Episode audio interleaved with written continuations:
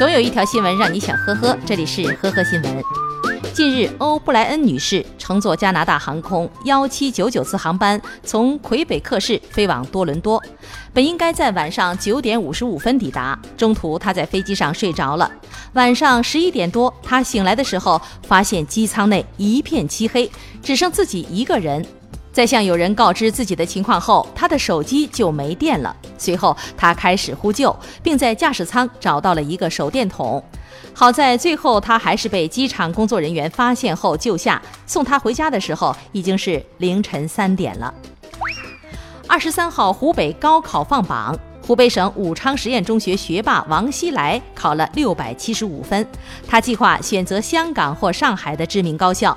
他表示，由于高三不能玩手机，又不想让自己的手游号凉了，便拜托妈妈为他代练游戏保级。高考结束的时候，妈妈圆满地完成了保级任务，甚至现在比儿子玩的还溜呢。自己还注册了新号，和儿子组队玩手游。近日，湖北黄冈民警在查酒驾的时候，有一名贝兰司机说自己从来不喝酒，这辈子都不会酒驾。话音刚落，吹气测试，他属于酒后驾车。但是司机坚持说自己没有喝酒，就是刚测试的时候还嚼着蛋黄派。于是民警再次为他测试，这回就没问题了。于是民警自己吃了蛋黄派并吹气，还真是被酒驾了。六月二十号，山东菏泽单县。交警队民警接到报警说，体育馆停车场有个孩子被困在车内了。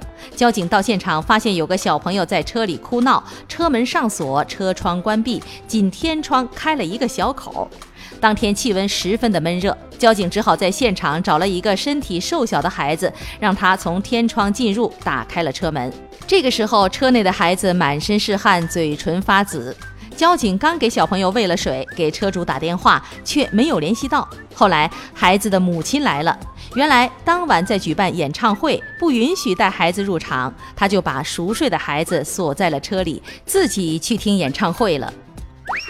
二十五号，河北保定交警查处了一辆核载六人、实载四十四人的黑校车，车内坐满了小孩儿，车后排座椅被改装成了几张简易的木板凳。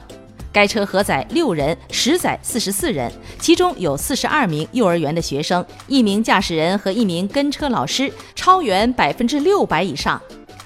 经进一步核实，该车未取得校车标牌，属于黑校车。